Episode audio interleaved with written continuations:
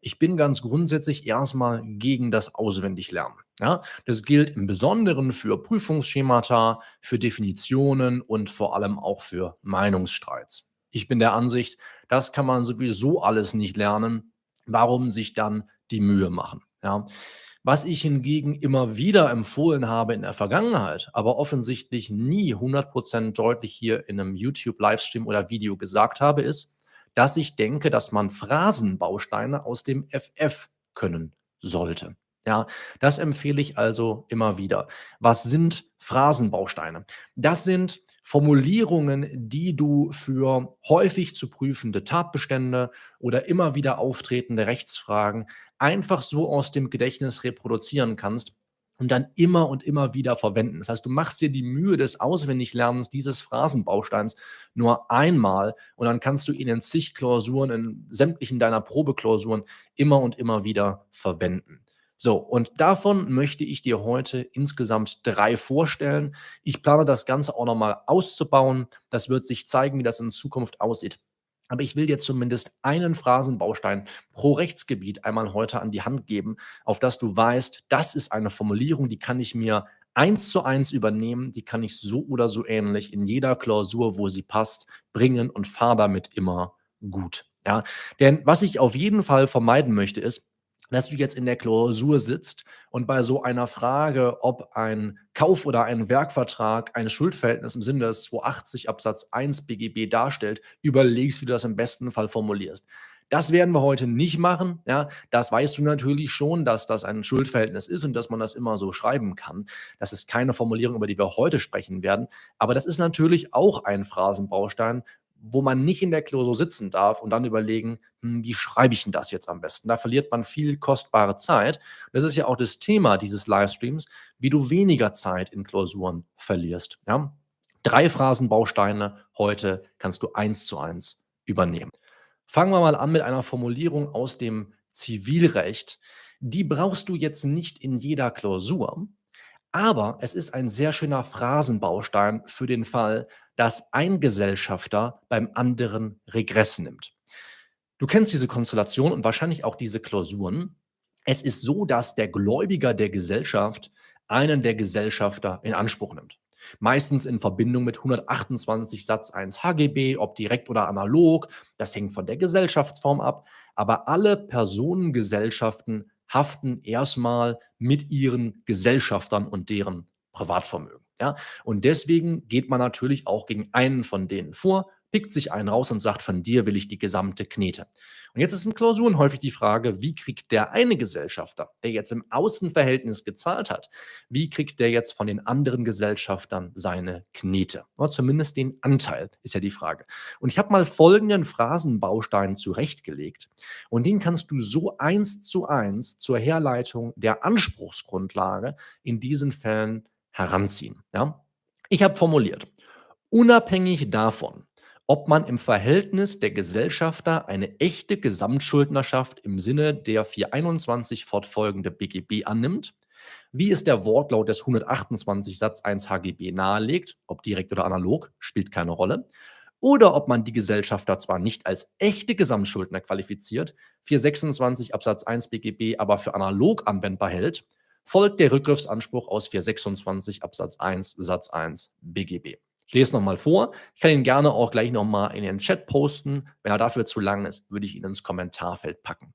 Unabhängig davon, ob man im Verhältnis der Gesellschafter eine echte Gesamtschuldnerschaft im Sinne der 421 BGB annimmt, wie es der Wortlaut des 128 Satz 1 nahelegt, oder ob man die Gesellschafter zwar nicht als echte Gesamtschuldner qualifiziert, 426 Absatz 1 Satz 1 aber für analog anwendbar hält, folgt der Rückgriffsanspruch aus 426 11 BGB. Ja? Diese Formulierung kannst du immer und immer wieder verwenden, wenn mal ein Gesellschafter bei einem anderen Gesellschafter, nachdem er im Außenverhältnis gezahlt hat, Regress nehmen möchte. Ja? Das kannst du dir also so schon mal merken, die eignet sich hervorragend. Im Öffrecht, das war ja schon kein leichter Einstieg jetzt, habe ich eine viel einfachere für dich. Und die hast du entweder schon hundertmal gehört, vielleicht auch schon hundertmal benutzt oder solltest du dir zumindest zur Sicherheit aneignen. Und zwar habe ich formuliert, welche Klageart statthaft ist, richtet sich grundsätzlich nach Antrag und Begehren des Klägers. Vergleiche Paragraphen 86 Absatz 3, 88 VWGO. Ja? Diese Formulierung benutzt du immer, wenn du in der Zulässigkeit fragst, welche Klageart statthaft ist. Du schreibst immer, dafür oder hierzu müsste die Klage auch statthaft sein oder die Anfechtungsklage statthaft sein vom K, vom X, vom Y. Und dann schreibst du genau diese Formulierung, welche Klageart statthaft ist, richtet sich grundsätzlich nach Antrag und Begehren des Klägers, vergleiche 86.3, 88 VWGO. Das ist eine Formulierung, die wir im Ö-Recht eigentlich in allen Klausuren brauchen. Ja, also in allen Klausuren, die irgendwo im Verwaltungsrecht spielen, brauchst du eine Formulierung wie diese. Deswegen würde ich dir wärmstens empfehlen, dir eine Formulierung wie diese, du musst meine nicht eins zu eins übernehmen, anzueignen und die immer und immer wieder zu benutzen. Dass du, das gilt übrigens auch für die Eröffnung des Verwaltungsrechtswegs, nicht in der Klausur da sitzt und dann überlegst, wie formuliere ich das am besten? Ja, welche Formulierung habe ich da nochmal aus Falllösungen gesehen? Welche wollte ich mir da eigentlich einprägen? Präg sie dir einmal jetzt ein. Und du musst sie nicht mal stupide auswendig lernen. Je mehr Klausuren du schreibst und je häufiger du diese Formulierung verwendest, desto besser prägt sie sich auch ein. Und dann musst du dir die Mühe mit dem extra auswendig lernen gar nicht mal machen. So viel zum öffentlichen Recht. Und jetzt habe ich noch eine zum Strafrecht und die ist für den Fall interessant, dass ich jemanden verletzt habe als Täter, aber ihn eigentlich umbringen wollte. Ja, und da treffen zwei Tatbestände in der Klausur aufeinander, zwei Tatbestandsverwirklichungen. Nämlich einmal der versuchte Totschlag, der versuchte Mord und einmal die vollendete Körperverletzung, gegebenenfalls auch die gefährliche Körperverletzung. Ich habe jetzt für mein Beispiel einfach mal 224.1 Nummer 5 gewählt. So, und jetzt musst du in den Konkurrenzen, darüber haben wir letzte Woche schon kurz gesprochen, als eine Möglichkeit in Klausuren immer noch einen Punkt mehr rauszukitzeln mit einer guten Konkurrenzbildung oder zumindest überhaupt einer Konkurrenzbildung. Da musst du in den Konkurrenzen die Tatbestandsverwirklichungen dieser beiden ins Verhältnis stellen. Was habe ich also formuliert, was du als Phrasenbaustein eins zu eins übernehmen kannst in diesen Fällen? Denn, sind wir mal ehrlich, eine solche Klausur gibt es hundertmal und einmal. Das wird dir jetzt bekannt vorkommen. Ich habe formuliert, A, so nenne ich mal unseren Täter, hat sich durch dieselbe Handlung gemäß den Paragraphen 211, 22, 23 Absatz 1 und 224 Absatz 1 Nummer 5 StGB strafbar gemacht also gefährliche Körperverletzung mittels einer lebensgefährdenden Behandlung.